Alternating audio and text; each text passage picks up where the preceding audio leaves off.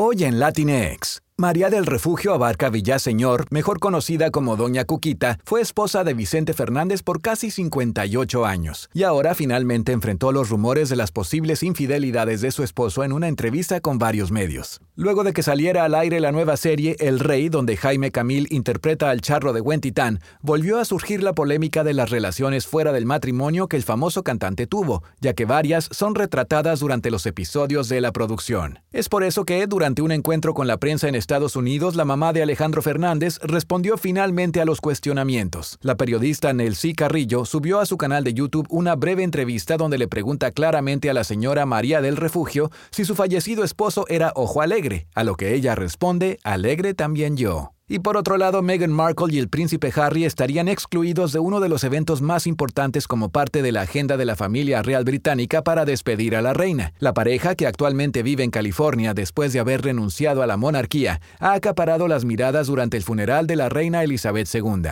Una de las cosas que llamó la atención fue la negativa de la familia real a que el hijo de la fallecida princesa Diana usara uniforme militar en el cortejo, debido a que al separarse de la corona también perdió sus títulos del ejército, después de servir varios años a las Fuerzas Armadas. Y ahora los padres de Archie tendrán otra negativa, pues de acuerdo con el diario británico The Telegraph, no podrán estar presentes en la recepción de los líderes de Estado que se llevará a cabo este domingo previo al sepelio de la monarca. Estas han sido las noticias de entretenimiento de Latinx.